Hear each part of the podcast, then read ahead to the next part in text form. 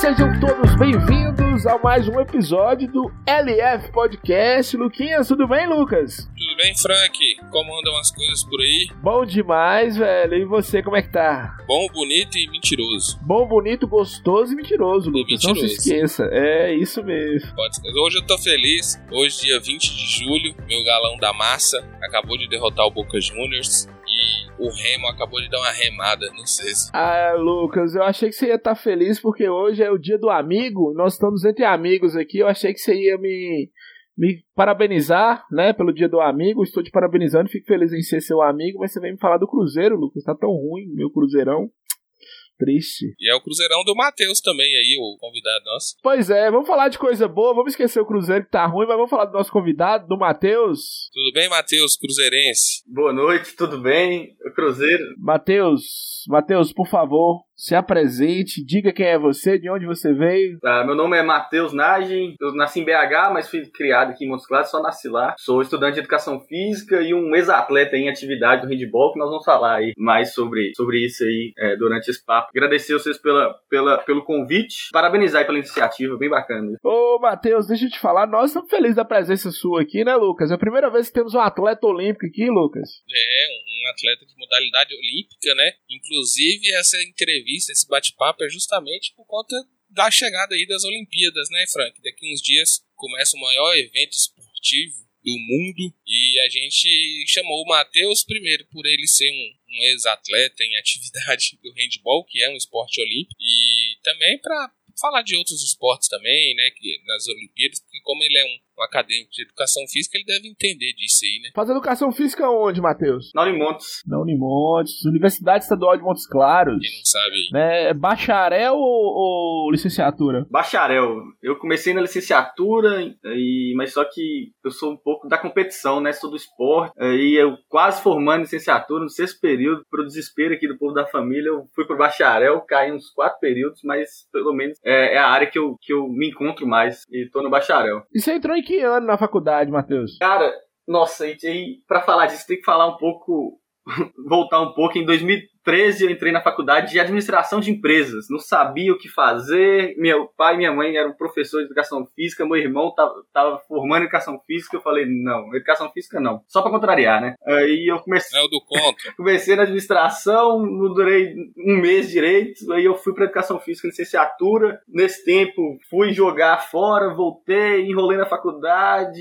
aí me encontrei no bacharel e desde então comecei a fazer um curso que eu me identificava mais e fui um normal. Lucas, eu estou pra te falar que eu acho que Matheus foi meu colega lá na educação física na Unimontes, velho. Você fez educação física? Tô com a matrícula lá na educação física, fiz um ano de licenciatura lá e depois transferi pro bacharel. Eu acho que eu cheguei a conversar com o Matheus lá na Unimontes, que é, eu tô lembrando essa história dele de, de que fez administração, mas falava que era seu amigo, Lucas. Eu não sei se, né? Nós vamos falar sobre o vai de retro. Aí nós fazíamos educação física noturno ou não? Não. Ah, eu- não, eu, não, eu fiz só diurno. Meu irmão fez noturno.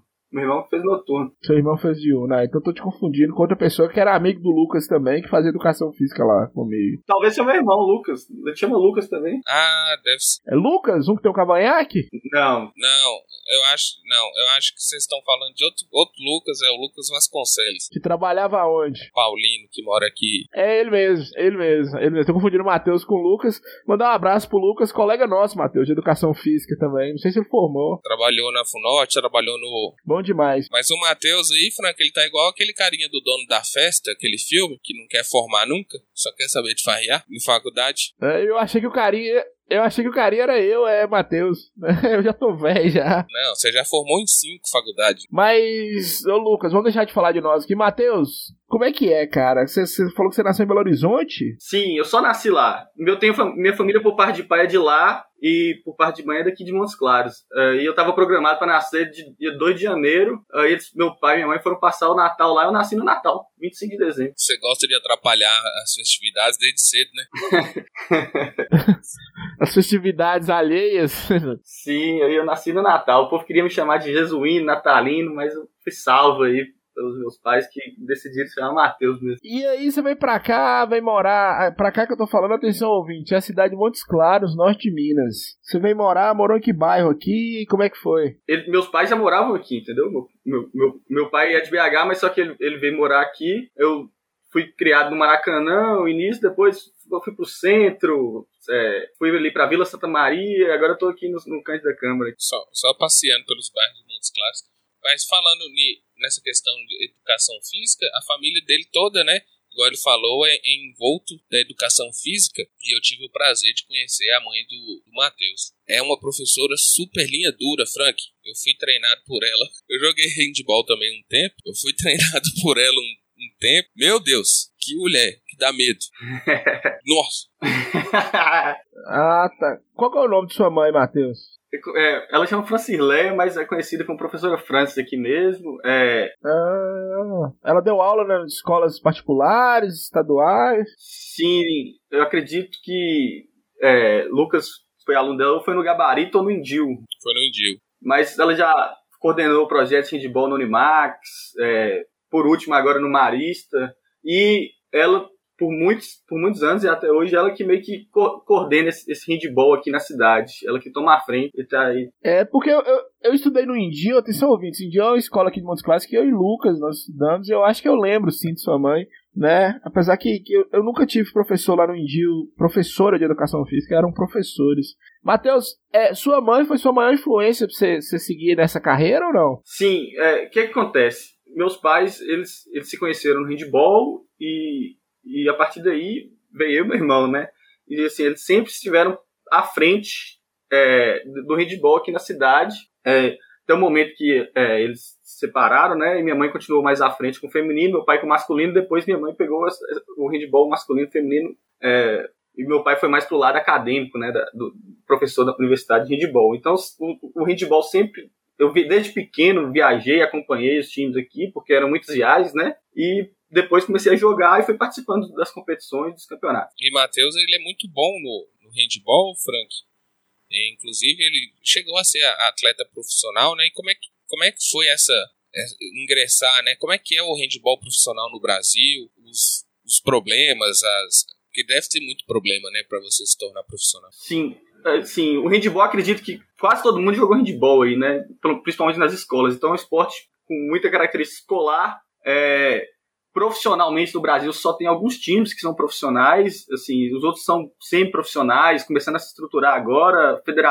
A confederação ainda não conseguiu fazer um trabalho para criar uma liga forte, ter mais times profissionais jogando. Então, eu comecei jogando aqui na cidade, com o time da cidade aqui, coordenado por minha mãe. É, participei de inúmeros campeonatos mineiros, ganhei cinco, cinco vezes campeão mineiro, medalhas mineiras várias, como vice, terceiro lugar. É, fui participei da seleção mineira em, em 2009 2010 a infantil e cadete que é o sub 14 16 por, por dois anos eu, eu, eu participei da, dessa seleção mineira fui convocado participei das seletivas e jo, jo, é, fui também do time de Guarulhos mas mais velho em 2015 eu recebi o convite fui para lá mas acabou que o handball, como eu falei, que não é um esporte tão estruturado, a faculdade na época foi vendida, que eu ia fazer faculdade e jogar no time lá. Aí depois de inúmeras coisas que teve, eu, eu decidi não ir é, por, por, esse medo, né, de ir sem, sem estudar, porque o, o salário não é tão grande, então eles tinham que vincular o estudo, assim, para para compensar, né, realmente essa vida de atleta aí que a gente tinha que levar. Ô, ô, ô Matheus, e você falou aí que você foi da seleção mineira e tudo. Como é que funciona no handball?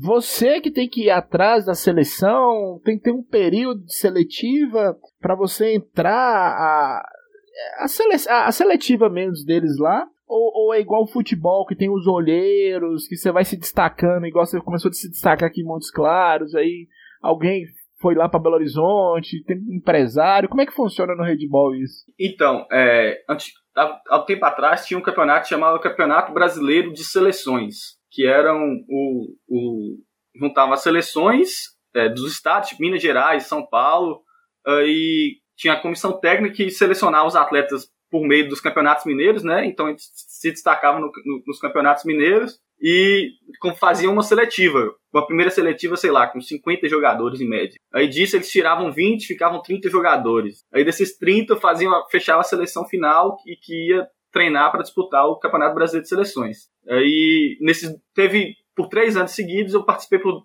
por dois, depois eu saí da categoria que, que era o alvo dessa, desse Campeonato Brasileiro de Seleções que inclusive ele acabou, não, não existe mais. Ia voltar agora, nesse, nesse ano, mas só que a pandemia aí tá, tá meio certo se vai voltar ou não. E ele acabou por quê? Falta de investimento? É, falta de investimento. Eles mudaram o foco do, do planejamento aí e era um campeonato muito bom, inclusive.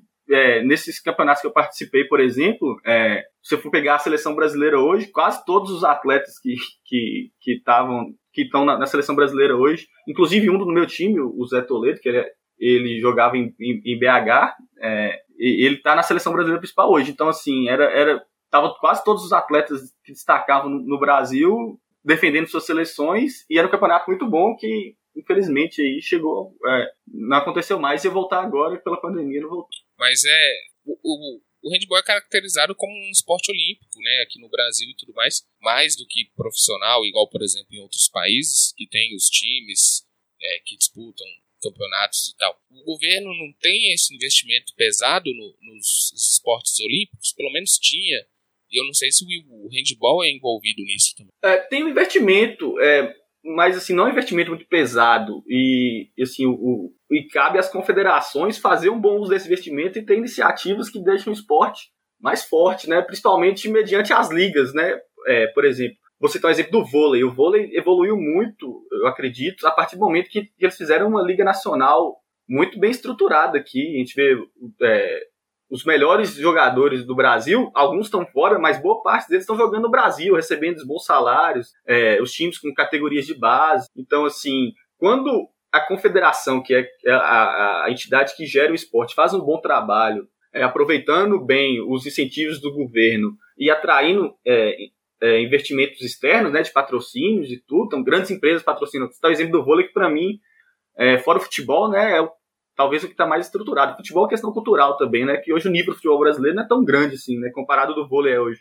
É, então assim, a Confederação de Handball não fez esse bom trabalho e o handball, por mais que é um esporte muito praticado, é, não conseguiu se estruturar profissionalmente, entendeu? Então são poucos times realmente profissionais é, que tem no handball e isso afeta diretamente o, o, o, o desempenho do esporte. Né? E o Brasil ele teve é, seleções aí campeãs mundiais, né? se eu não me engano a seleção feminina foi campeã mundial, a seleção masculina chegou perto, e mesmo assim não, não conseguiu avançar, não, não, trouxe o apelo do público. Você acha que é, talvez seja o apelo do público? Porque nós temos muito apelo no vôlei, né? As pessoas amam o vôlei, mas eu acho que isso começou justamente ganhando o ouro olímpico, né, a prata e, e tendo seleções fortes disputando as Olimpíadas trouxeram esse atrativo para o vôlei. O handball teve esses resultados que o vôlei teve e parece que o apelo popular não, não chegou tanto. Sim, eu vou, vou falar sobre, sobre, o apelo. acredito que, que a comunidade de handball é muito grande. É, muita gente joga. Se eu não me engano, nas Olimpíadas de 2016 foi o, foi o esporte coletivo mais assistido, é, é, que teve a maior audiência nos jogos. Então, assim, tem um apelo grande. Eu vou citar aqui Montes Claros, que a gente teve gente, por, por, por anos aqui, é, diretamente ligado, né, que minha mãe coordenava aqui o, o, o handball na cidade. A gente teve grandes gerações aí, como a minha, que foi cinco vezes campeã mineira. Antes da minha, teve outras gerações muito vitoriosas. Aí, mais para frente, com o meu irmão, Lucas, como técnico, é, ele, ele foi campeão brasileiro escolar, inúmeras vezes campeão mineiro. Então, assim, vários atletas com destaque. Hoje tem atleta nosso jogando Pinheiros, poderia ter muito mais. Mas como a confederação e a, crítica direta à confederação não conseguiu estruturar, fazer um produto que venda, que, que, que, que atrai os jovens a continuar jogando, então muitos atletas param depois da escola, do, do, do escolar, eles param e vão estudar, porque não compensa eles investirem numa carreira de atleta, que é que às vezes muitas vezes cruel, com a lesão, então é, é aquela coisa incerta, né? Sem um, uma garantia muito boa, porque não tem time para tanto atleta que tem, time que tem uma estrutura boa, e os atletas param. Então, então, então assim, a gente perdeu gerações de atletas muito bons aí por conta de não ter times com estrutura para é, captar esses atletas. Ô, ô Matheus, você falou aí que teve. É, o handball foi é, o esporte coletivo com maior audiência. Isso nacionalmente ou, ou internacionalmente, no geral? Nacionalmente. Nacionalmente. Nacionalmente, né? No, no Brasil. Mais que futebol? Pelo menos foi eu, eu, a fonte aí, é eu que tô falando, né? Mas foi, foi um, uma, uma, matéria que eu vi aí é, recentemente. Depois eu pego o link pra mandar pra vocês aí. Então, assim. Você falou que você falou que seu pai, seu pai, ele trabalha com handball também, só que ele dá aula na faculdade. Como é que é? Ele preferiu seguir o caminho acadêmico? É, meu pai, ele, ele era da, da ele passou no concurso aqui como professor da, de escola, né? Professor escolar é, na, no, no, município. Mas aí ele, ele era emprestado para a Secretaria de Esportes para tomar conta aqui do, do handball adulto masculino da cidade. Mas só que aí esse, é, eles acabaram com esse empréstimo aí, então ele, voltaram para a escola e, e ele foi meio que saiu desse, do, do, do, esporte, do, do handball na cidade de Montes Claros e acabou que minha mãe, apaixonada pelo esporte, guerreira aí do, no, nesse meio dos esportes aí, ela pegou e, a, e abrangiu todo o handball da cidade aí, um trabalho muito bom, inclusive. Qual que é o nome do seu pai? Marcelo Nagem, hoje ele é secretário de esportes da cidade. É, Marcelo Nagem. É, depois você combina com ele pra dar entrevista pra nós, ah, Lucas? É, Tranquilo. o secretário de esportes, né? Pra gente saber como é que funciona toda a burocracia. E só, Frank, aproveitando o gancho aí que você falou de universidade, né? A gente esqueceu de dar o recado. Ah, é? Isso. É, do nosso Dá um parceiro. recado importante aqui. Nosso parceirão aqui, não, pera aí, eu tô esperando a, a, a deixa mesmo, que eu quero voltar com essa pergunta aqui pro Matheus. Eu tô esperando a deixa. Atenção, você ouvinte, que é você mesmo, que tá ouvindo esse podcast, tá pensando em fazer uma facu, papo sério, né, Lucas? Papo sério, aí se você quiser ser um, um educador físico igual o Matheus, ou então um administrador igual o Bruno, entre outros convidados que passaram por aqui, você tem que conhecer o Centro Universitário Funorte, né não, Frank? Isso mesmo, não pode adiar o seu futuro, o seu futuro é agora, né? E na Funorte, no Centro Universitário Funorte, a, a faculdade é 100% online, se assim você preferir, ou aulas presenciais também. Talvez a gente tá falando aqui do nosso público aqui de, de Montes Claros, né? Mas mesmo que optar pela aula presencial, Lucas, ainda tem o, a plataforma ZIRC de aprendizagem que é totalmente gamificada, né? Isso, é uma plataforma que vai te acompanhar do, desde o seu primeiro período até a sua graduação, te dando toques aí sobre as profissões, quais as melhores áreas para você seguir. E você também não está só em Montes Claros o presencial, né? Você pode ter aí também Pirapora, Januária e Janaúba aqui no norte de Minas que você também pode estar fazendo sua faculdade presencial. Então, se você ficou interessado aí em dar um salto no seu futuro, acesse o funorte.edu.br ou então o quê? Ou então ligue no 038 98407 1291. É o 038 98407 1291. Centro Universitário Funorte. É isso aí, Lucas. E o outro parceiro. Ah, ó, nós conseguimos mais um parceiro, Frank. Nós estamos. Nós temos mais um. Nossa, pra você ver como é que a gente tá crescendo, hein? Olha! Agora a gente está com a parceria com o Mock Bets, né? Nós entrevistamos o presidente aqui. Isso, João. Nas entrevistas, o João Zuba, e ele chamou a gente para uma parceria para divulgar o projeto dele, né? Que é um projeto social muito bom, que tem é, fazendo projetos sociais mesmo, né? De arrecadação de alimentos, tem seletivas, né? Vai ter uma seletiva agora em agosto para trazer novos atletas. É um projeto muito bacana que está em crescimento. É. Logo, logo a gente vai ver eles aí na, no Campeonato Mineiro ou Brasileiro aí de futebol americano. Isso, o Mockbets é um time de futebol americano aqui de Montes Claros, Norte de Minas, Minas Gerais.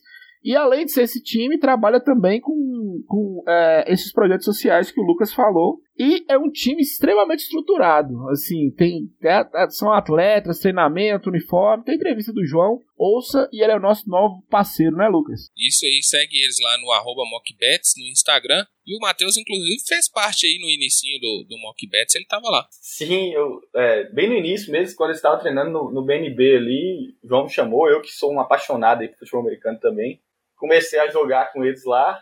É, e assim, tava muito bacana, longe de profissionalizar aí, mas depois, a partir do momento que eu, eu dei uma afastada, né, e eles estruturaram o time e tudo, e ainda não, não, não, participei não. Tô vendo aí se eu, se eu tento fazer um teste ali para quarterback do time lá, quem sabe. É, você joga handball, você deve ter uma facilidade de lançar a bola. Bastante, inclusive.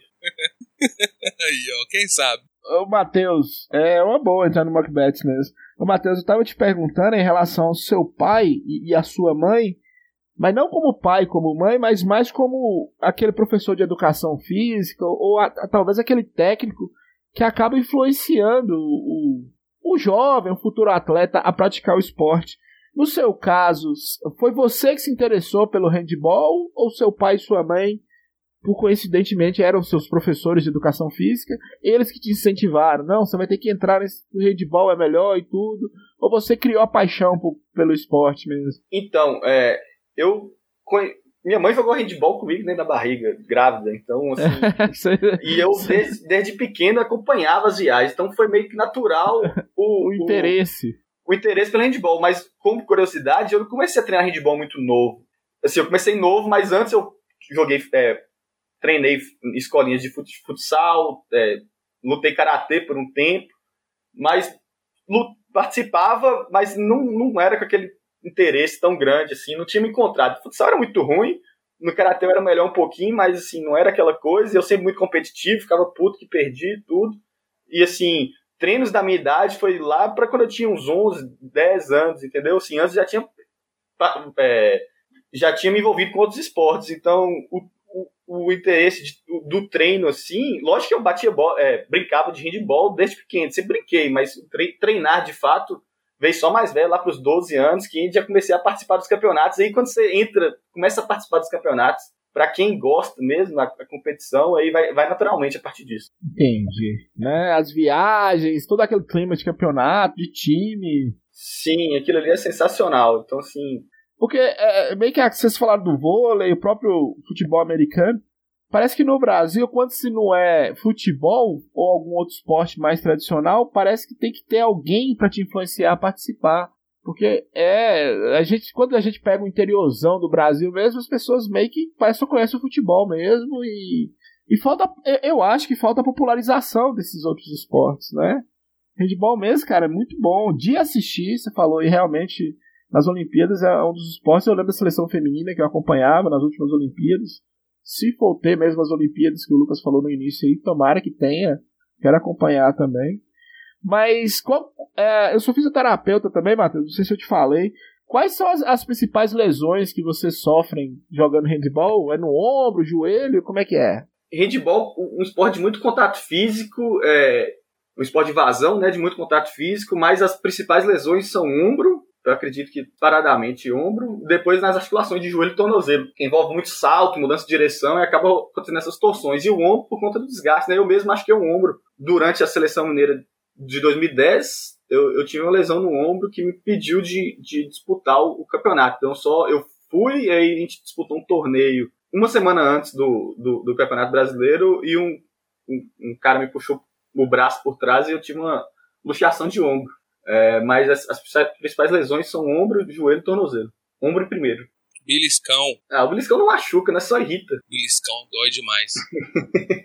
Como é que é esse, esse, esse beliscão? É, é pra passar a bola? Como é que é? Não, não esse, isso aí é quem, quem joga sujo, né? Que costuma fazer isso. Mas, assim, o, o, o, principal contato mesmo é durante o jogo, ataque contra a defesa ali, que você tem que marcar o cara, travar o cara e acontece. Mas tem aqueles atletas, né, que, que vão na malandragem lá, que às vezes tentam dar um beliscão ao outro, e tem que estar preparado, né? Se você tomar, você tem que saber dar uma descontada ali, na calada. E Boi foi me irritar, ele tomou um de graça aí. Ou, oh, eu já tomei um beliscão de Matheus, Deus o livre, Frank. Eu fiquei uma semana com dor no lugar. Isso é louco. Qual, qual que é o país que mais se destaca no handball? Então, o handball na Europa é muito forte. É, então, assim, o handball europeu em si, a, a, a, liga mais forte ali no masculino é a liga alemã. Então, na Alemanha, o handball é muito forte. Mais que na Rússia ou na Rússia é fraco? Não, na Rússia é forte também. Mas, assim, como destaque. É, porque eu, eu, tenho, eu tenho lembrança de Olimpíadas que as russas eram as, no handball feminino e masculino também. Atletas muito grandes. Sim, muito forte. Hoje, hoje a seleção feminina, por exemplo, já faz um jogo mais rápido, com os atletas de estatura menor. Mas, assim, é, na Europa, hoje, profissionalmente, o handball é muito melhor estruturado, com atletas é, ganhando bem, com times de futebol que tem time de handball também, como Barcelona, PSG, com os melhores do mundo nesses times. Assim, então, lá, uma, uma criança, um, um jovem, ele pode olhar o handball como um, uma alternativa melhor do que aqui, que é pouco, pouco valorizado, é, são poucas possibilidades para o atleta, pro atleta se, seguir uma carreira no esporte. Eu, sempre, eu vejo nas Olimpíadas os países nórdicos, eles costumam dominar bastante, né? O Noruega, Dinamarca. Dinamarca. Eles são bem fortes no, no handball. E aqui no Brasil, quais são as principais equipes, assim, sem ser a seleção, óbvio? Antes, antes, antes de você responder, Matheus, você falou um negócio aí que você puxou o gancho, aí você responde a pergunta de Lucas.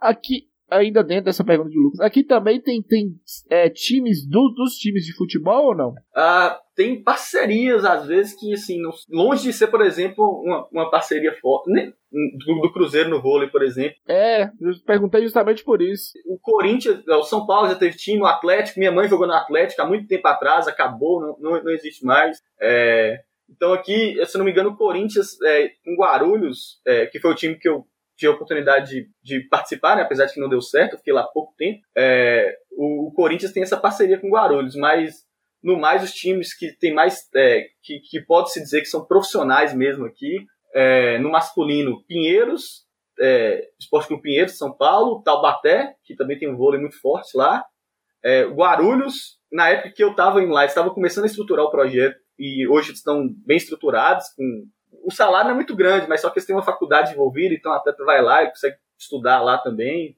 É, participam das, da, da, maior competição no Brasil, que é a Liga Nacional.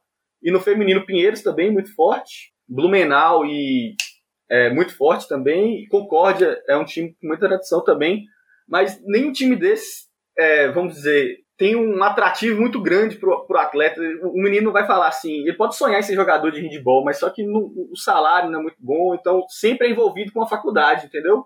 Um atleta que ele vai ter um, um, um salário maior, uma projeção maior e saindo para a Europa. E hoje muitos jogadores estão indo para a Europa jogar de handball. Eu lembro do, na minha época que o mais forte era o metodista, ele ainda existe? É, o metodista acabou, por exemplo. Então, assim, um time mais tradicional, que eu tinha camisa quando criança, não existe mais. A faculdade era ligada à faculdade ou à universidade? Não, desculpa. A, a uma escola de segundo grau, ensino fundamental ou universidade? Não, universidade. Universidade metodista, né? Sim, universidade metodista. Era, era um time mais tradicional que tinha aqui. Então, o pessoal da, da época de Lucas aí tinha um metodista como o, o, o, o principal time, tinha camisa e tudo, eles, eles que ganhavam as, as a, tinham mais destaque tanto no feminino quanto no masculino, e é um time que acabou, porque não tem mais dinheiro. Era um projeto que envolvia prefeitura e tudo, hoje prefeitura tá difícil bancar um esporte a nível profissional e acabou. Ô Matheus, e como é que fica essa questão de é, iniciativa privada, né, é, captar, porque a gente vê algumas empresas que parece que elas, elas é, investem em vários esportes. Tem alguma empresa privada que investe no handball do Brasil? A, a seleção brasileira tem algum patrocínio privado? Então, é, vamos, vamos, primeiro falar daqui da cidade, né? Porque foi uma experiência que a gente ainda tem, né? Inclusive, a gente tem uma associação. É, a gente, porque eu falo que, que minha mãe que toma conta e eu estou automaticamente, ah, automaticamente envolvido, né? É, a gente tem uma associação, é, já conseguiu aprovar projetos, mas sempre na hora de captar é complicado. E, assim, na minha opinião, acredito porque o, o, o, produto ainda não é, não é tão bem vendido a nível nacionalmente. Então, Montes Claros, não sei se vocês sabiam, participou de uma, de uma Liga Nacional de Handball Feminino em 2016. É o principal campeonato é, do, do país de handball. Então, minha mãe montou o projeto aqui, conseguiu uma verba da prefeitura e tudo, conseguiu alguns patrocínios, entrou na Liga Nacional, não transmitiu um jogo. Então, o, a, a confederação não, não, conseguiu vender um jogo, é, nem Sport TV, que é TV fechada. Então, saiu uma matéria ali na Band, jornal local aqui, outra matéria, mas se você comparar com. Vou voltar a comparar com vôlei. É, Montes Claros aqui, que tem um time de vôlei também, direto, direto passa um jogo na Sport TV. Então, o, o que move o, a, a, iniciativa privada é ele ver o seu produto é, a, a nível nacional sendo aparecendo, né? Então, como acho que a gente não conseguiu estruturar uma liga de handball forte, e, eu, e na minha opinião não é porque falta atleta. Acho que sobra atleta. Falta para mim são uma liga forte, com jogos transmitindo, esses jogos transmitindo atrai dinheiro diretamente, né, que a TV paga um direito de imagem e atrai patrocínios também. Então, para mim o que falta no handball hoje é a gente estruturar uma liga forte com, uma, com transmissões e essas transmissões chamando os patrocínios, acho que a gente consegue desenvolver um handball forte aqui no país. Ô, ô Matheus, mas você acha que hoje está mais difícil ou mais fácil fazer isso? Assim, no cenário de hoje, é, é pandemia vai ser mais complicado, mas a gente conta aí que a gente vai conseguir vacinar todo mundo e a partir do ano que vem a gente começa a se estruturar. A federação teve a confederação, né, que para mim que é ela que vai, o handball só vai evoluir se a confederação conseguir acertar nos projetos aí. Teve uma mudança na presidência, tomara que esse novo presidente aí que assumiu depois de vários problemas que teve na confederação aí, ele, ele consiga fazer um, um, um produto melhor. Para mim, é, é, é, se ele conseguir estruturar um produto melhor, automaticamente a gente vai colher frutos aí. Eu estou te perguntando isso pelo seguinte, eu estava reparando, de novo vou voltar no futebol, que ligas ou campeonatos menores de futebol, o que, que eles estão fazendo? Eles estão criando uma espécie de streaming, né? Contratam uma empresa privada para filmar o campeonato e vende para o torcedor. Uh, a pessoa tem acesso a uma senha como se fosse um serviço de streaming tradicional e vai acompanhar só aquele jogo, né? Que Montes Claros, em Montes Claros aqui no norte de Minas, eu não sei, eu acho que está tendo um campeonato sub sub-20, alguma coisa assim de futebol. Aí por isso eu tô te perguntando se hoje tá mais fácil ou mais difícil. Talvez você não consegue, não consiga um patrocínio grande, mas algumas empresas menores patrocinam o campeonato, né? Sim, esse serviço de streaming aí vem vem muito vem, é, é, é uma coisa nova que está começando a aparecer muito, né? Então acredito que vai ajudar bastante. É, o, o Dazon passa até campeonato de dado. É isso, Dazon mesmo é um exemplo, só que o Dazon é grande, né, Lucas? O Dazon é, eu não sei se você compra uma Copa uma cota, desculpa, não sei se você compra uma cota para transmitir. É incrível, cara, porque assim, vai ter handball nas Olimpíadas agora. Talvez as seleções é, do Brasil não. Eu acredito que vai, vão conseguir fazer jogos bem competitivos com algumas das principais seleções. É, mas se você assistir os jogos, o handball é um esporte muito, muito. que o produto é muito bom e assim, a gente não consegue. não conseguiu ainda é, fazer com que esse produto seja muito bom a nível nacional. Assim, às vezes tá lá passando na Sport TV 3 um golfe. E assim, ao mesmo tempo que tá tendo um jogo de Liga Nacional de Handball, que por mais que o nível não é grande igual a Olimpíada, uma Champions League de Handball, que é um evento espetacular, é, quem já assistiu, é um evento grande mesmo, cheio de torcida, torcedor fanático, times tradicionais, ginásios lotados. Então, assim, é um produto bom, mas que ainda a gente não conseguiu ainda que ele pegasse aqui nas principais emissoras. Eu tenho certeza que se, se a gente consegue estruturar um negócio bacana aqui, é, tem tudo para dar certo. É, é, antigamente passava essa Liga Nacional na ESPN, né? Eu lembro que, que passava esses campeonatos de handball na ESPN, eu até acompanhava. Mas tem um bom tempo que eu não vejo também a ESPN transmitir nada. Sim, a última Liga Nacional passou numa, numa plataforma do canal Olímpico. Não sei se vocês conhecem, tem um canal Olímpico que ele transmite. Nem, antigamente passava só as finais, o, o, o quadrangular final lá. Hoje em dia nem isso mais está passando, está passando no canal Olímpico. Mas isso para mim é, grande parte culpa da confederação, que teve inúmeros problemas aqui. Que Corrupção? Também. É, presidente caçado, o cara que ficou vinte e tantos anos é, de, de, de, de, gestão sem, sem, sem sair. Ele fez um modelo lá de, de, de, de estatuto lá que sempre era reeleito, aí deu problema de corrupção com ele, foi caçado, entrou no lugar dele. O Brasil perdeu patrocínio grande aí do, Cara, se não me engano, foi Banco do Brasil ou Correios, não sei, porque o presidente é, foi, teve processo por assédio, então, assim, só coisa absurda, assim, que afeta diretamente o, o esporte a nível nacional. Né? Brasil é difícil, né, Falta, oh, Matheus, falta investimento ou falta profissionalismo? Uh, falta o profissionalismo da parte da, da, das confederações e, e, e, esse, e esse profissionalismo, a partir do momento que ele vem, a gente consegue estruturar bem, igual a NBB, por exemplo. A NBB está dando um up no basquete aqui no Brasil, não sei se vocês acompanham. A Liga Nacional de Futsal também, depois, a partir do momento que fez um, um produto bom, está sendo muito bem vendida, muito, muito patrocínio entrando, muito dinheiro entrando, né?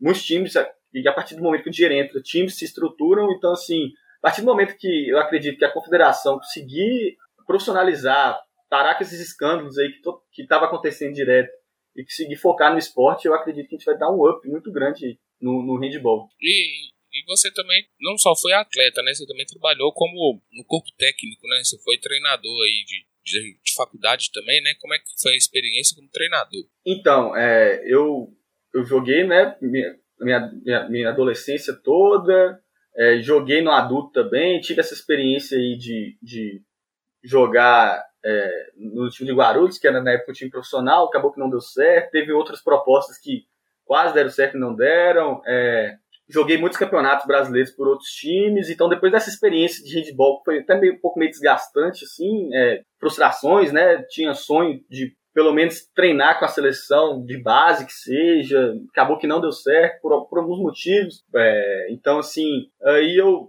em 2016, final de 2016, eu, eu, eu já trabalhava com meu irmão, já com meu irmão como auxiliar técnico, né? Meu irmão é professor que era professor do colégio padrão, se destacando muito nos campeonatos escolares, ganhando vários campeonatos mineiros escolares, indo para o brasileiro escolar, foi campeão brasileiro escolar, foi vice-campeão brasileiro escolar. Então já estava envolvido indiretamente. Eu, eu, ajudava ele em alguns treinos, ia para viagens, é, tentava contribuir da forma que eu podia e veio o convite para eu ingressar nesse, nesse no, com a Atlética da Medicina Unimontes, né? Eu pude conhecer esse, esse, esse ambiente que eu não conhecia das atléticas, é, me surpreendeu. Para mim, o modelo que eles fazem hoje de estruturação do esporte é exemplo. É, então, comecei a dar treino com eles, o pessoal empolgou muito, consegui fazer uma, uma um, com o handball fosse destaque nessa atlética. Tirei o time do último colocado no intermédio, que é os jogos muito bem organizados, por sinal. É, e fiz duas semifinais no último intermédio que teve, com jogos históricos, assim, então a gente conseguiu fazer um trabalho muito bom. E hoje, hoje, Matheus, como é que tá sua relação com o handball? Nenhuma, só na faculdade? Você acompanha? Tem algum, algum cargo em algum então, é, assim, hoje está tudo parado, né? O esporte, o esporte é, coletivo, principalmente de vazão, né? Que, que envolve contato físico, é, a partir do momento que deu esse coronavírus aí, parou tudo e até agora não voltou. Então, assim. Não, mas sim, mas é, burocraticamente tá parado também? Questões. Parado também. Só acompanhando os jogos, continua acompanhando, né? Recentemente acabou a Champions League de Handball, excelente evento. Teve a Euro de Handball também, altíssimo nível. Vou acompanhar as Olimpíadas.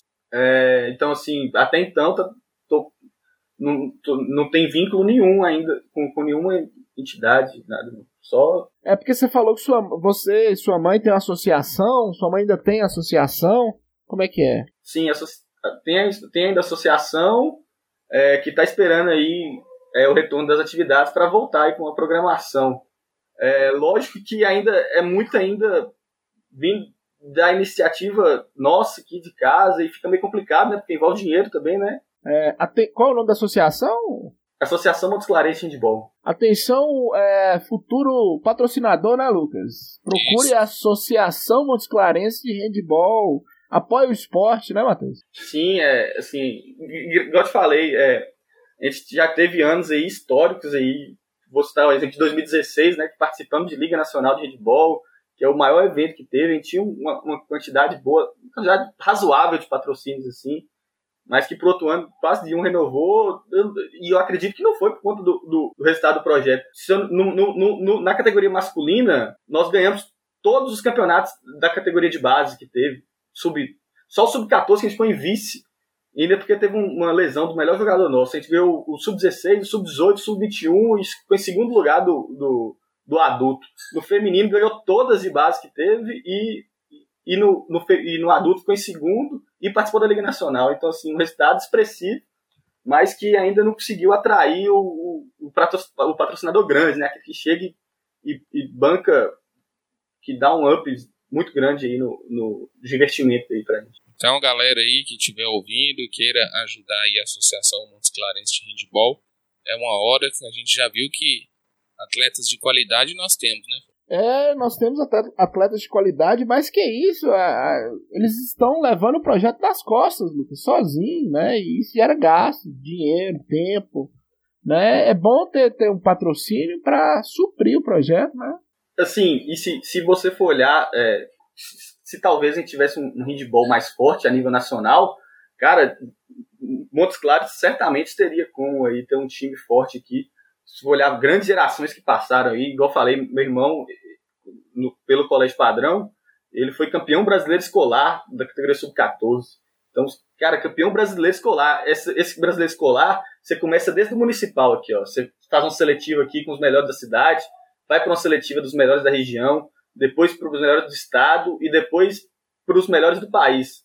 E campeão brasileiro escolar. Quantos, quantos atletas aí passaram por a gente, formaram, tão, é, formaram no colégio e poderiam estar aqui envolvidos, que se tivesse uma parceria ali com a faculdade, que a gente participar dos campeonatos maiores, né? Porque para o atleta ficar, né, continuar jogando, precisa ter um campeonato bom para disputar, porque senão ele não, tá, ele não motiva, não fica motivado a treinar, né? Porque o treino é, é, é uma coisa que não é só você ir lá e bater bola, você está envolvido diretamente ali. E o que é, cativa esse atleta são competições é, grandes, né? Competições importantes. Então, assim, muito atleta, cara, de grandes que tinha condições de talvez até disputar a Olimpíada, hoje está aqui em Montes Claros fazendo faculdade sem envolvimento nenhum com o esporte. É, e às vezes, é, igual no seu caso também, né? Você, já tem já, já é atleta, já foi atleta, profissional e tudo, poderia estar contribuindo com o esporte também para para fomentar o esporte no Brasil e na região, né?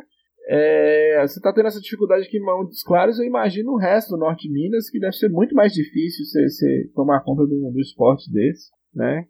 acho que no Brasil todo, né, o, o esporte olímpico, não só o handball, grandes esportes aí que grandes medalhistas que nós temos, eles têm toda essa dificuldade, né? Toda vez que tem Olimpíadas, surge o mesmo assunto, a falta de apoio, o descaso com esses atletas. E, e a gente vê um retrato aí na, nas Olimpíadas. O Brasil tem uma quantidade de, de atletas de altíssimo nível que, se fossem bem é, é, cuidados, estruturados, nós poderíamos estar aí disputando o quadro de medalhas lá no topo, né? É, e baseado nisso, Matheus, eu queria saber o seguinte: qual que é a posição do Brasil, tanto a seleção masculina quanto a feminina, no ranking mundial, ainda dentro dessas dificuldades que você relatou aí? Como é que o Brasil tá? Então, é, pegando um pouco do que o Lucas falou agora, né? As Olimpíadas de 2016 foi uma grande esperança para o esporte no Brasil. É, e acabou que investimento na estrutura do esporte, não teve nada. Teve investimento em estrutura de um tanto de elefante branco que ficou aí para trás, né? Então, assim, e, e, o Brasil, por ser sede, tinha direito a participar de todas as modalidades. Então, a gente esperava que desse um investimento muito grande, mas que não foi o caso. E sobre o handball, é, a, a, nível, falando de seleção brasileira, a projeção né, de resultados, a, eu acredito que o feminino é, tem, um, tem um trabalho melhor porque é, é uma, a, a, geração que ganhou o Mundial de Handball em 2014, se eu não me engano, é, foi campeã mundial de handball, e essa geração vai ser a última, a última Olimpíada dela, então, assim, pela, por parte da confederação, eles conseguiram fazer um projeto, um, um trabalho um pouquinho melhor, com um técnico estrangeiro trabalhando, é, não é o ideal, ainda muito aquém, é, principalmente na base, porque muito investimento para adulto e pouco para base, e a base vai refletir o resultado no adulto, na minha opinião. Então, o feminino eu acho que tem mais chance de medalha, e o masculino é uma geração muito boa, mas que sofreu com é, má administração da confederação. Trocas de técnico, fases de treinamento canceladas, e chegar aí para uma competição chegando na mesma semana, treinando de poucos dias antes de, de, treinar. Então, é, na minha opinião, é uma geração que pode ganhar até de, das principais seleções aí do mundo, porém vai sofrer com consistência por conta dessa má administração que eles fizeram, de troca de técnicos constantes, falta de fase de treinamento para eles. E, e os outros esportes? Você, você, como atleta, você pode dar pitaco, né? Você, você tem alguma, algum esporte, além do handball, que você gosta de acompanhar? Um esporte olímpico? você pode dar pitaco aí, como é que o Brasil pode se sair? Cara, Olimpíadas, eu, eu, eu é até estranho essa Olimpíadas que não tem Bolt nem Phelps, né? Então, assim, eu, eu, era um evento. Era um evento, assim, acho que todo mundo que gosta de esporte, os caras são super-heróis, né? Então, assim. Mas mutantes pode participar das Olimpíadas? Eu achei que tava é, proibido. É, até que prove o contrário, pode, né? Mas assim. É, até que prova o contrário. São realmente super-heróis. É até estranho. Eu, eu, comentei isso com meu irmão é. esses dias. Olimpíadas sem Bolt e Phelps, assim, vai ser estranho. Vai ficar. Tomara que surjam outros super-heróis aí nessas Olimpíadas e, quiçá, brasileiros, né? Seria interessante. Mas, assim, eu gosto de ver vôlei, eu gosto de. de, de acompanhar. Nossa, Olimpíadas eu fico doido, assistindo o tempo todo. Todos os esportes eu gosto de assistir. Principalmente, né? O handball, o basquete também, adoro basquete. Mas pensando aí, eu acredito que essa Olimpíada, o Brasil, é, pela inclusão de dois esportes que o Brasil é muito forte, que é surf e skate, a gente pode ter, quem sabe, um recorde de medalhas para o Brasil nessas Olimpíadas, porque no, no, no, skate tem uma menina de 13 anos e outra atleta mais velha um pouco que tem grandes projeções, e no surf tem aquele Gabriel Medina, né? Que apesar de que não levou a mulher para as Olimpíadas, né? Ele não vai estar 100%. Apesar de não estar 100%, ele, ele tem grandes chances de medalha. E nisso a gente já tem na vela lá, aquele Robert Scheid, a família dele lá, que sempre belisca alguma medalha na Olimpíada. O vôlei, tanto masculino e feminino. O próprio futebol, grandes chances de medalha. O vôlei, vôlei de, praia. de, praia. É o boxe. É, o Brasil já conseguiu medalha de ouro no boxe no, no, no, na Olimpíada passada. Então, assim, a gente consegue destacar. Eu acho que a gente chega com mais opções. Natação sempre belisca alguma coisa, atletismo.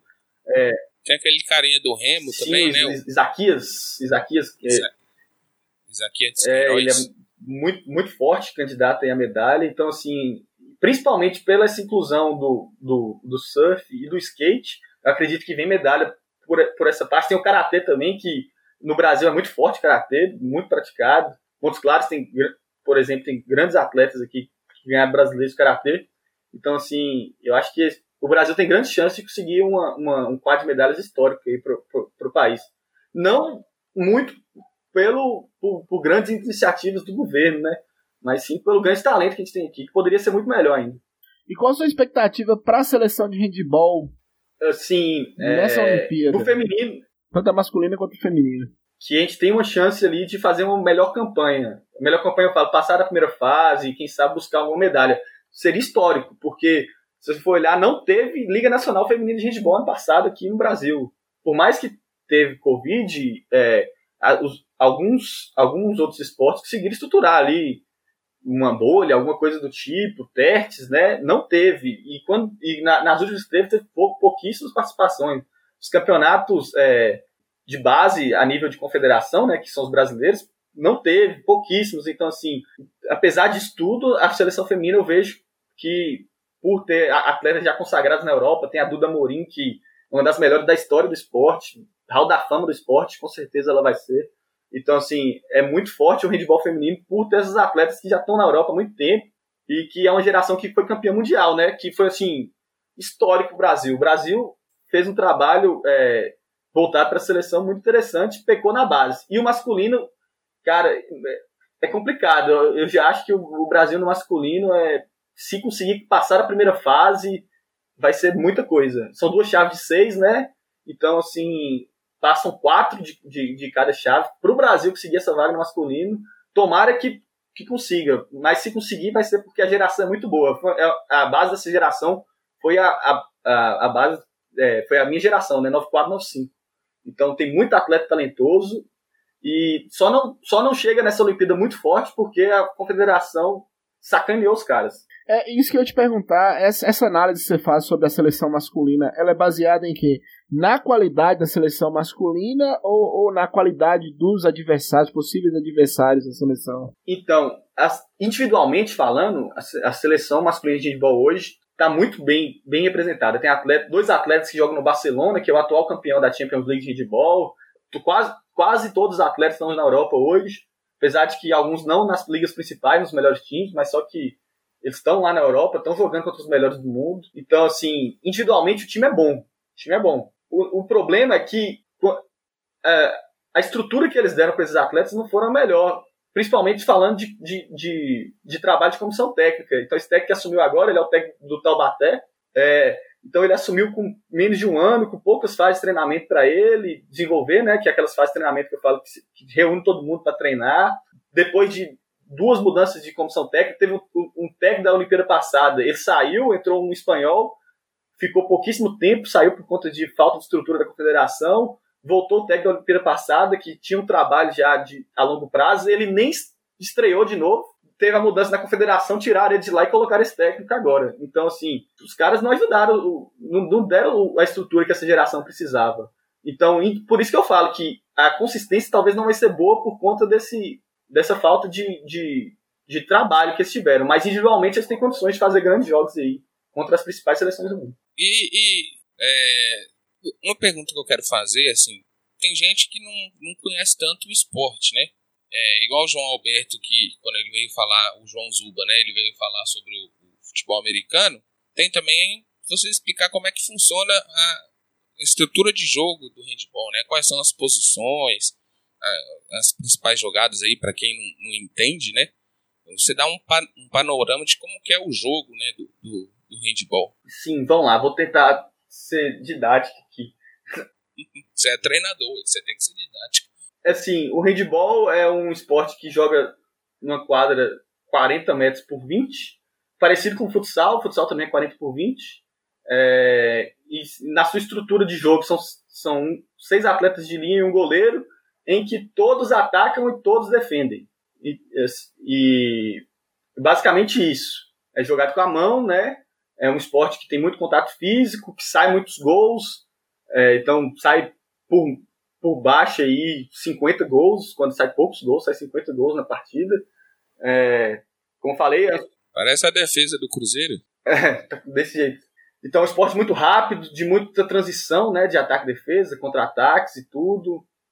É, então, para mim, o handball é um esporte que é um produto que seria muito bem, bem, bem vendido aqui. Por essa questão de sair muitos gols, de ser muito rápido. É, ele é plasticamente muito bonito. Tem contato físico, às vezes a gente gosta, né, daquele contato físico, pancada, tem também. Então, assim, é um esporte que para mim é muito completo. Para mim só falta a gente conseguir mostrar isso pro povo, né? É, é um esporte, igual eu falei, plasticamente muito bonito. Inclusive, é, eu pratiquei um tempo aí handball, eu não era tão bom assim, mas eu pratiquei, Frank. Eu era um atleta de handball. Você aí achando é só porque eu sou gordo aí que eu não sei jogar? Eu sei jogar. Sei fazer as fintas de corpo, sei dar uns pra jogar de meio armador. Meio armador? Aí você me quebrou, né? Aí você me quebrou, que essa posição não existe, não. Tem armador esquerdo, armador central, armador direito, ou meia esquerda, central e meia direita. É o armador. armador. Isso provando que eu entendo muito. você vê como, como que ele jogou o handball, né? Joguei, joguei no armador central, craque. Eu era o camisa 10 do time. Inclusive na minha posição também, sou armador central. Ô Lucas, vamos dar um recado pros nossos ouvintes aqui, cara? Vamos dar um recado, um recado importantíssimo, hein? Importantíssimo. Atenção você que tá ouvindo esse podcast nosso aqui, o LF. Você tá pensando em fazer alguma faculdade? Então, a hora é agora, bicho. Não é bom adiar o seu futuro, hein, Frank? Tá na hora da gente começar a levar a sério nossa vida, hein? É, vamos, vamos estudar, né? Teve a pandemia aí e a hora é agora no Centro Universitário Funorte, Lucas. Você pode fazer sua faculdade presencial ou 100% online. Olha só pra você ver, hein? Se você estiver no sul do país, pode estudar com a gente. Se estiver no norte do país, pode estudar com a gente. Se você estiver em Montes Claros, Pirapora, Januária, Janaúba, você pode estudar online ou presencial. E, e na Funorte, Lucas, é, tudo isso é facilitado porque nós temos a plataforma Zirk. Isso mesmo, a plataforma Zirk é show de bola, porque ela é uma plataforma gamificada que vai te acompanhar durante todo o seu curso, te dando dicas, te colocando em áreas mais específicas que você quer prosseguir. Então ele é um companheiro do início ao fim. É, e vai te orientando. Atenção, você é mais novo, ou a pessoa mais velha, igual nós, estamos velho, né, Lucas? Quiser fazer um curso 100% online, a plataforma Zirk é totalmente intuitiva, cara. Vai te ajudar pra caramba. E não fique fora dessa, entre no funorte.edu.br ou pelo telefone DDD 38 9 8407-1291 e agende seu vestibular. Você pode ingressar com a nota do Enem. Lá tem Fies, tem ProUni. Então, só procurar. A hora é agora, só não estuda quem não quer. A Funorte, nossa primeira parceira aqui no LF Podcast. Beleza. Valeu. Então vamos seguir a entrevista. Mudando um pouco aqui de assunto, é, você tem uma outra paixão, né, que nós compartilhamos juntos. Nós, nós entrevistamos o Andrei aqui, né, há um tempo atrás e você fez parte né, da nossa equipe lá de atletas virtuais, né, cyberatletas, na Federplay. Eu queria que você contasse um pouquinho como é que foi essa experiência, né? Você participou do Campeonato Mineiro também, estava muito bem, só que você tremeu igual o time seu, né? Igual o Cruzeiro. E aí eu queria que vocês contassem um pouquinho como é que foi essa experiência aí, né? Como cyberatleta de, de videogame. Então, é, foi, eu conversando com você antes do, um pouco tempo atrás, né? É, quando eu não estava treinando, eu estava jogando videogame, né? Então, assim, sempre foi uma grande paixão minha, até hoje acompanho esse, esse, é, consumo muito games, né? Tanto assistindo quanto jogando. Então, a gente teve lá em casa Play 1, Play 2, Play 3, jogamos os Windows Eleven, tudo assim. Então eu jogava normalmente eu contra meu irmão, né? E às vezes quando ia pra viagem, jogava contra outro pessoal que costumava se destacar muito. Até que no campeonato da Feder Play, né? Que era comandado aí por Andrei e Marta, é, a gente acabou se conhecendo, né? Disputamos campeonatos aqui e fomos disputar esse campeonato mineiro lá em, em BH. Foi, foi, era, era, era bem legal, apesar de que uma, uma, experiência diferente, né? Era bem emocionante, assim, gostava muito de jogar. Fui bem naquele campeonato, mas faltou experiência, né? Era muito novo, não conhecia muito as manhas do jogo, e aí vocês se conheceram nesse campeonato? Não. Não, já conhecia. Eu tenho um amigo, chama Jorge, inclusive um abraço para ele, que é muito amigo. Jorge, queremos você aqui, Jorge. Era muito amigo do irmão do Matheus, né, o Lucas. Nós nos conhecemos nesse meio, né? Nós participávamos, jogávamos videogame lá em casa, né? Eu tinha, nós fazíamos um campeonatinho no final de semana. E meu apelido é Boi, né? Quem não sabe. E ele era. Esse campeonatinho era conhecido como Curral Games. Quem, quem não sabe. O meu maior freguês do Curral Games aí era Boi. Não podia enfrentar que perdia. Todas. Oi, ó. Curral Games na casa do Boi. A criatividade suas era boa mesmo. Era excelente. E nós jogávamos muito videogame, muito é, futebol, né? E aí eu apresentei Matheus lá pra, na Feder Play. Ele era bom jogando. E aí nós fomos pro, pro Campeonato Mineiro lá em Belo Horizonte. Só fazer um disclaimer aqui, atenção ouvinte, você que não está entendendo o que é Feder Play, tem um episódio que Lucas fala sobre o Feder Play aqui, que é a entrevista com o Andrei. Federação. É um campeonato uh, norte-mineiro, a Federação Norte-Mineira de Jogadores de Videogames, numa época que nem existia o esportes ainda, né, Lucas? É, quando tudo era mato. Tudo era mato, uh, Lucas já estava à frente, Andrei e Matheus já tinham montado na federação aqui de, de esportes. E aí nós vamos disputar esse campeonato lá. Digitais e esportes. E aí, Lucas? E o Matheus era um dos que a gente botava mais esperança para ganhar, né? Só que aí na experiência lá, ele fraquejou. Né? Acho que nas quartas de final. Eu lembro, porque eu joguei contra um cara que era profissional, cara. O cara tinha patrocínio, vivia certo, tinha uma certa. vivia um pouco disso, então assim, ele tava jogando contra os melhores lá nessa fase que eu cheguei. Eu não sabia nem chutar com R2, que é aquele chute colocado. Não sei se vocês conhecem. Eu não, eu não sabia nem o que, que, que, era isso. Eu só jogava no. Minha tática era. Eu lembro que Lucas me xingava porque eu fazia uma tática que era totalmente ofensiva lá, meio suicida. Então, assim, eu tinha pouquíssima experiência. Eu jogava mais no, no instinto. Lucas, que era o técnico. Era o... é, porque assim, eu, eu, eu gostava de jogar, eu tinha um certo talento, mas tinha gente muito melhor do que eu. Tinha o Matheus, era um exemplo, o Giovanni Dias, inclusive foi vice-campeão brasileiro, o Giovanni, que é daqui de Montes Claros, é, Guilherme Sampaio. Esses caras, eles tinham muito mais talento do que eu. Mas eu gostava muito de tática, de posicionamento e tal. Aí eu tipo, dava uns, uns toques para eles lá. E aí eles iam até bem, né? Só que o Matheus não escutava ninguém, né? suicida. e aí ele perdeu, né? Ele saiu bem até no jogo, ganhou, eu acho. Mas depois entregou a paçoca. Ô, ô Matheus, é, no início você falou que você. É, no início da entrevista, você falou que você treinou futebol, é, karatê também. Teve algum outro esporte nesse período de, de do handball que você praticava paralelo?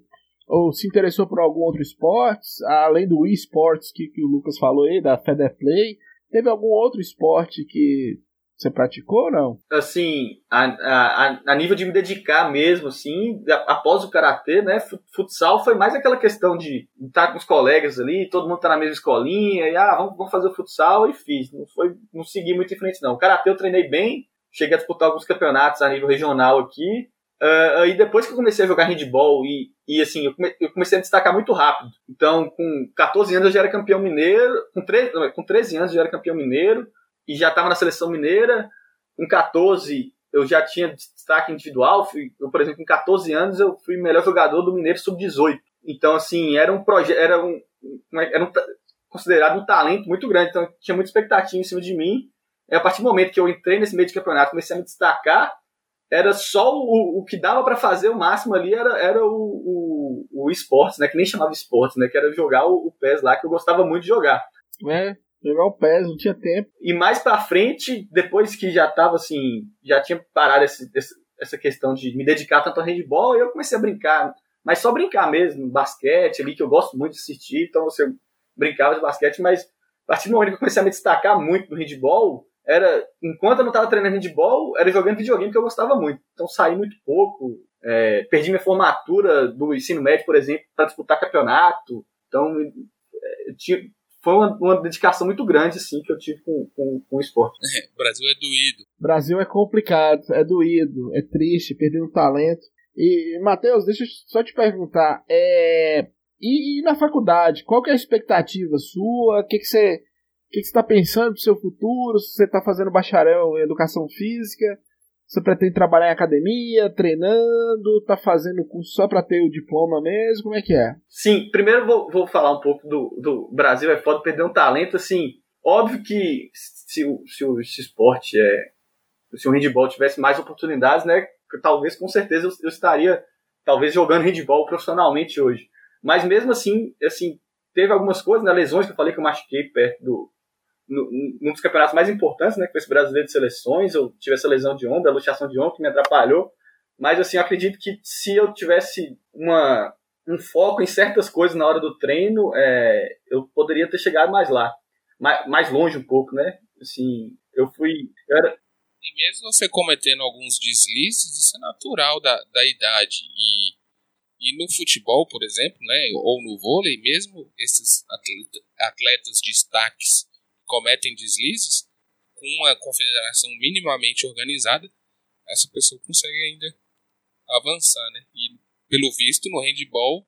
É, mas é, a gente tá falando com, contigo aqui que você, é um destaque no esporte. Você pode citar inúmeros, eu, eu tô supondo isso, inúmeros colegas seus que eram tão bons quanto você, ou às vezes até melhor, assim, você olhando, que não tiveram a oportunidade que você teve, entendeu? Que não chegaram a se destacar. Sim, é, faltou, faltou detalhes, algumas coisas influenciaram, faltou detalhes, talvez faltou focar numa coisa ali, faltou uma sorte maior, faltou dar certo no clube, no Guarulhos, que a faculdade foi vendida há uma semana deu, deu mudar para lá praticamente, assim, mas minha, minha, minha sequência no esporte, minha, minha, minha carreira no esporte, assim, por mais que eu queria, né, aquela coisa de vestir a, a, camisa da seleção, bem resolvido, sou realizado aí hoje na área da, educação física, estou quase formando, já, já trabalho aí com, com treinamento, apesar de que é difícil, né, é difícil você se manter só com esporte hoje em dia na cidade, porque,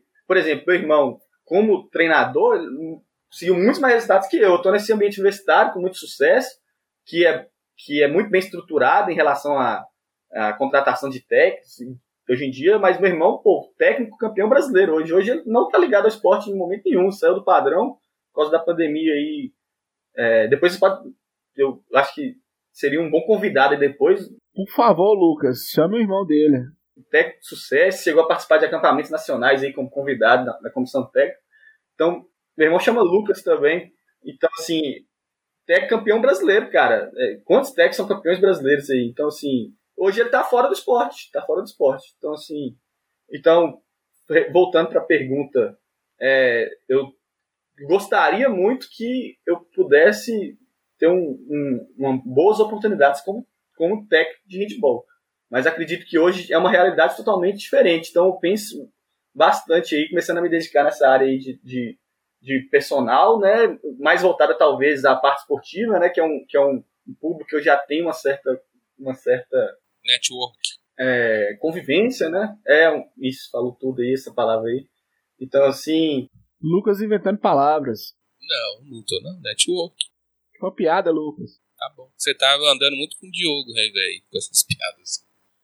Então, é, é, eu foco. Tô, eu, eu tive que voltar minha, minha, minha, minha parte de estudos agora, principalmente nessa época de pandemia, mais para essa área do, do, do personal, do treinamento físico em geral, não do handball, porque, infelizmente, por exemplo, citando o caso do irmão, o técnico campeão brasileiro hoje está fora totalmente do esporte. Fora do Brasil, é difícil ter uma carreira pós essa vida de atleta, como treinador, auxiliar técnico ou algum corpo de alguma.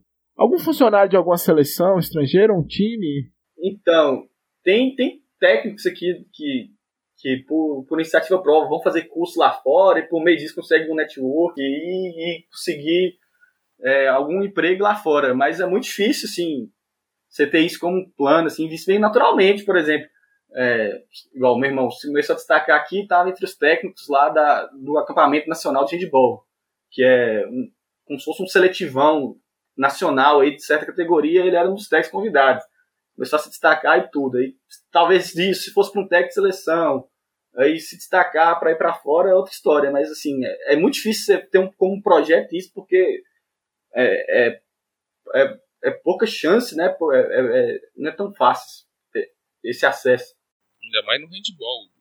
A gente vê o, o futebol brasileiro, já é difícil ter técnico lá fora. É porque eu acho, eu, eu assim, Lucas, eu acho não, Matheus falou que lá fora o handball é mais bem estruturado, né? Então, assim, talvez talentos, né? E a gente vê também no vôlei, às vezes vê um técnico de fora do Brasil para ou, sei lá, se algum técnico brasileiro treinou alguma outra seleção de vôlei. Treina, o Bernardinho treina a seleção francesa. Pois é, é. Isso mesmo. Mas é o Bernardinho. É, ele é um mito, né? Acho que foi medalha de prata em seu. É, ele foi medalhista olímpico. Mas, assim, ele, ele, não era o principal da seleção, né? Sim. Como treinador, ele é um mito, né? De referência para Não só pelo esporte, ele dá palestra, por exemplo, para coisas que nem envolvem esporte. É, é um coach. É, já cogitaram ele treinar time de futebol, time de não sei o quê, só pela questão motivacional que ele tem, né? Bernardinho é, é o cara. E você tem ídolos no handball, Matheus? Cara, assim, tem. Falando assim de atletas, assim, ou de. Atletas. Cara, aqui, ó, no, no handball brasileiro tem um, o primeiro atleta masculino que, que desbravou o, o, os oceanos aí, foi para outro continente, foi o Bruno Souza, né? Que eu tive até a oportunidade de, de fazer um curso com ele uma vez. É, ele é um, um, Ele jogou na Alemanha, foi o terceiro melhor do mundo. Na época, ele, pela seleção brasileira, ele fazia muito. jogava muito. Então, a nível nacional, acho que é ele, né? Atualmente, é, assim, é difícil ter ídolos na seleção brasileira porque eram os caras que jogavam comigo. Eu disputei jogos contra quase todos os atletas da seleção brasileira é, é, que está na Olimpíada hoje. Acho que mais da metade eu joguei contra eles. Tem o Zé lá que eu joguei, jogou comigo na seleção mineira, jogamos contra aqui em Minas Gerais. É, a gente conseguiu até ganhar do time dele aqui em Minas. Tem, então, assim, é complicado essa questão de ídolos. Mas lá fora tem o, os atletas que são os alienígenas, assim, né? Os caras que são muito bons. Então, Mikkel, Mikkel Hansen, ele vai estar disputando as Olimpíadas pela Dinamarca. É um atleta aí que vocês podem olhar que o cara é diferente do, é diferente do, do comum. É o Messi. Não, Messi não, Cristiano Ronaldo. Ele tá mais pro Messi, ele é mais da, do, do, do talento, assim, sabe? Não é muito físico, não. Apesar de que tem um arremesso muito forte. Assim, então é um, um seleção da Dinamarca aí nas Olimpíadas do handball masculino, você pode olhar que, que vocês vão gostar do que vão ver lá. É bacana, interessante. É interessante, é, uma aula de handball o Matheus deu pra gente aqui, né, Lucas? Uma aula de handball. E, Matheus, a gente vai você quer falar mais alguma coisa sobre o handball?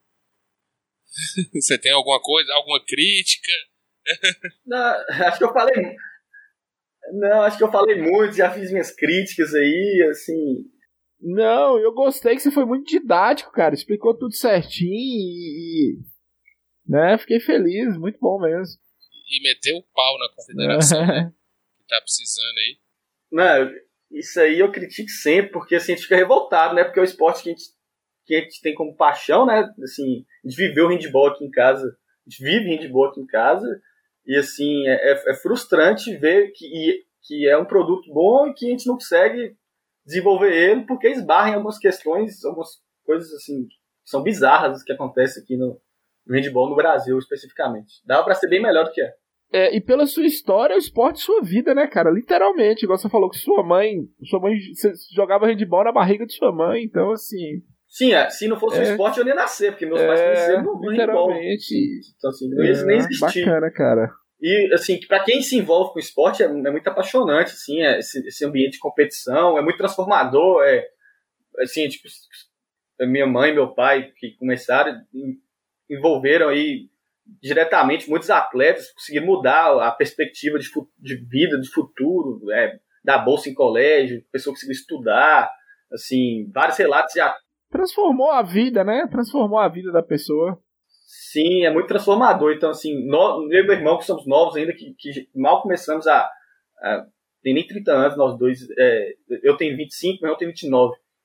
Vários pais que agradecem muito a gente pelo que. Tanto que a gente influenciou positivamente a vida dos, do, dos nossos alunos, né? Meu irmão no colégio, eu com atletas que que estão, por mais que são mais velhos, da faculdade de medicina, que têm uma gratidão muito grande de como o esporte ajuda as pessoas. Então, o esporte é muito transformador e deveria ter um, um, um olhar melhor aí do, do, do, governo, né, tanto a nível nacional, também a nível estadual e, e, e municipal também. E tem um, um, Nós, eu e Frank, viemos aí do, do Vai de Retro, né? Que é um podcast sobre games. E toda vez, todo entrevistado, a gente faz a, a perguntinha, né? Sobre contatos sobre videogames. Obviamente, você já deu um, pitaco aí da época que você foi um, um cyberatleta, né? Um, um esportes. Mas atualmente você tem algum contato com, com videogames? Como é que anda aí? Quais seus jogos favoritos? Então, eu esse, esse ano eu comecei a jogar o PES no 2021 aí. Aquele, né, o que acaba comigo no PES é que e hoje em dia nos jogos de futebol é porque se você quiser jogar um negócio competitivo, jogar você precisa entrar naquele esquema lá do My Club do PES e do Ultimate Team do FIFA, que é pay to win, né? Você paga para ter um time bom, isso é revoltante. Então, assim, eu passei, raiva demais e parei. Hoje, hoje em dia, é, eu jogo FPS, né? O Call of Duty, comecei a jogar esse ano, sou péssimo, mas o jogo é muito bom, o Warzone que eu jogo, o Battle Royale lá. Então, assim, hoje é o jogo que eu jogo 100% do tempo que eu tô jogando alguma coisa, eu tô jogando esse, esse Call of Duty. E, jo e joga onde? No Qual Play plataforma? 4. No Play 4. É, ah, ele é multiplataformas, né? Assim, quem tem computador bom tem uma vantagem, né? Que roda mais FPS e tudo. Mas pro meu nível não ia mudar muito se eu jogasse num computador bom. Eu, não, eu sou bem ruim. Mas eu sou insistente, sou competitivo. Então eu vou melhorar nesse negocinho. É, vem, você tem que vir pros board games. Eu agora. Eu mudei, né? eu também mudei minha. Ah, tô esperando aí a pandemia passar para receber o convite aí, ó. E tem algum jogo de videogame de handball ou não? Cara, ó, tem, mas é muito fraca ainda. Tem, mas é muito fraca ainda. Porque, assim, o handball não é muito forte nos Estados Unidos, né? Que é um, um dos principais desenvolvedores de jogo. Também não é muito forte no Japão. É, não é tão ruim no Japão, mas não é muito forte. Konami e tudo. Então, as grandes empresas que desenvolvem games ainda não pegaram o handball para tentar transformar no bom jogo. E o handball é muito dinâmico, o jogo é de muito contato físico, então acredito que com essas novas engines aí, né, que estão saindo, então eles consigam criar um jogo é, que, sei, que corresponda ao esporte, porque até hoje eles não conseguiram criar. Assim. É, eu já vi no, na, na PSN algum, algum jogo de handball. É, na, na Microsoft, na Microsoft também tem um trailer do Handball 2021, launch trailer.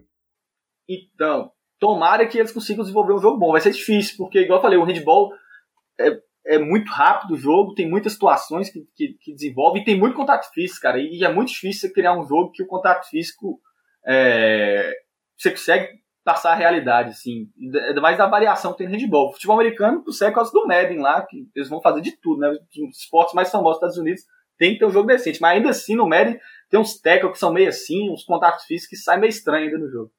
Isso, e esses jogos aí, você não tem, por exemplo, jogo de futsal. Esses esportes de quadra é mais difícil, né? Futsal, vôlei, você não vê jogo desse Sim, tipo. é mais difícil. Não sei o... porque. O vôlei não seria tão difícil, né? Tinha um vôlei do Super Nintendo bom pra caramba, né, Frank? Você lembra dele? Maravilhoso, jogava com robô e tal. É, não, eu tô, eu tô tentando puxar na memória aqui, eu não sei se tinha algum jogo do Super Nintendo ou do Mega Drive de handball antigo, eu não sei, cara. Ah, eu acho que não. Ah. Acho que acredito que não. São, é bem, tem, tinha um jogo tipo Brasfoot, Brasfoot que eu joguei muito é, quando era mais novo. Eu adorava jogar Brasfoot, eu editava as características Chupa, do cara. Frank. É. Então, assim, joguei muito Brasfoot. Tem um jogo tipo Brasfoot também, mas só que não, não, não é aquele jogo espetacular. Assim. É um jogo que você não joga? É um jogo que você não joga, só fica apostando e fazendo. cara, eu joguei muito Brasfoot quando era mais novo. Vai, Frank, criticando meu, meu, minha jogatina de braço. É, mas é, ele é um atleta olímpico, né, Lucas? Você não. Você não. Você falava aí da, da Feder Play, aí Lucas conta lá no Vai de Reto as histórias dele da Feder Play. Ele falou, fui lá, disputei o campeonato, eu fiquei em nono. Ele, ele conta ainda no meio de gente que ficou em nono no campeonato. Como é que é? Ah, e ele era tipo o, o Mourinho do, do futebol virtual. Gostava de uma retranca e de ficar cruzando bola na área pra Peter Kraut, Lorente, era só isso que ele sabia fazer. Eu sou muito retranqueiro. Olha, o que, que eu falei? Speedball. Speedball, um jogo de 1988, saiu pro Master System. É um, é um violento videogame futurístico, cyberpunk, esporte. Eu lembro que eu joguei isso né? Que é a mistura do handball com hockey. Né? Nossa, né? é misturou, deve ser uma pancadaria fez... sinistra, porque tem é, é, hockey lembro desse tem jogo. muito contato, handball também deve ser, um, deve ser legal. É, e depois ele saiu pro Mega Drive, isso mesmo, lembro desse jogo.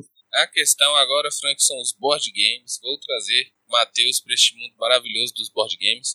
Ah, tá. Você vai trazer. Quase te trouxe. Você viu lá, né? é. Nós. Não, aquele nisso, é maravilhoso. Falar nisso, nós demos uma entrevista maravilhosa canal Universitário Funorte, né, o Bruno que nos convidou, Bruno Garcia, fomos lá bater um papo com ele, Frank falou um pouquinho de videogames, eu falei um pouquinho dos board games e levei lá um, um jogo maravilhoso que vocês vão ver na entrevista. Quero muito conhecer os board games, porque eu, eu conheço mais o War, Banco Imobiliário, detetive ali, mal detetive ainda, o War Imobiliário mais, assim, mas eu, eu gosto eu não sei se o Matheus tem um estilo de board games, não, Lucas. O Matheus parece que é mais dinâmico. Board games é muito parado, demora muito. Ah, não, mas ele é jogo, é competição, ele gosta. É competição, ah, tô, entendi. tô valendo. Entendi. É, ele tá, ele tá no bolo. Matheus, quer falar mais alguma coisa, velho? Não, só agradecer aí o convite, parabenizar aí pela, pela iniciativa. Eu acho que aqui na cidade ainda tem poucos, poucos é, programas desse sentido e, e com essa nova onda de podcasts aí, tomara que é, a gente siga é, que, esse, que esse programa aí atinja mais pessoas, né? Eu gosto, a iniciativa é muito bacana mesmo. Eu, Boi, é, Lucas, né, que eu chamo de Boi pelo apelido, me falou do, do, do, programa, assisti alguns, do Vai de Retro, assisti ele aqui, então assim. Ouviu, você não assiste, você só ouve. É, ah, você, você fica me zoando. Então, ouvi, então assim, muito bacana a iniciativa, que mais pessoas venham aí, contam sua história que quem sabe isso também atraia né, mais investimento para seja qual área for, igual o Alberto que veio com o futebol americano, que vai precisar de bastante investimento aí privado aí, o handball, que com a história toda que, que eu te contei para vocês aí, do, do, ganhando inu, aqui em casa, não cabe troféu de campeonato mineiro mais, ganhamos brasileiro e assim, ainda falta investimento, então quem sabe isso aí seja uma oportunidade de a gente mostrar pro pessoal, né, nosso trabalho. E nós queremos aí o seu pai. É, nós queremos. Mãe, e o, sua mãe. E o Lucas também. Seu irmão. Sim, eles vão ter muita história para contar aí. Muita coisa que a gente fez aí. Eu e Frank estão querendo trazer isso mais parecido com o Flow. Sim. É, em breve, né? Se a gente conseguir aí, tomara que consigamos. E só, só te falar, Lucas, você, você corrigiu o Matheus aí, talvez ele ligou o Spotify na televisão dele, colocou e ficou assistindo e ouvindo, Lucas. Entendeu? É. Alô, alô, Spotify, por favor, no, patrocina, patrocina, patrocina nós. Patrocina os caras é. aí, que tá muito alô, bacana. É Magazine Luiza. Compra, né, vai demorar um pouquinho mais, Lucas, para o Magazine Luiza nos comprar. Né? Cara, é, a gente que agradece, bicho. E a gente quer levar. Você vai divulgar lá pra galera do handball esse programa. A gente que agradece a participação. Você deu uma aula pra gente aqui, bicho. Tinha um pessoal querendo assistir ao vivo. Aí é... eu falei, não, acho que vai sair. Não, depois nós vamos combinar de fazer umas lives, é bacana. Quando tiver um ao vivo, você chama nós de novo aí, que tem mais história pra contar aí. Vamos chamar, vamos chamar sim. E, e a cada 10 episódios a gente faz um episódio de bastidor, né, Lucas? Falando como é que foi e tudo. Isso, nós vamos lançar. Lançamos é... já um, né? É... Lançamos ainda não, né? Porque hoje é dia 20. É, é o que sai na semana, é, é o que sai na semana. Aí, é. E depois dele vem o, o de Matheus. Isso, mas Matheus, obrigado, cara. Muito obrigado mesmo. Lucas, quer falar mais alguma coisa? Eu quero agradecer o Matheus pela presença, por aceitar o convite, né? Eu acho muito importante que esse tipo de, de assunto venha à tona, ainda mais agora nesse momento olímpico, né?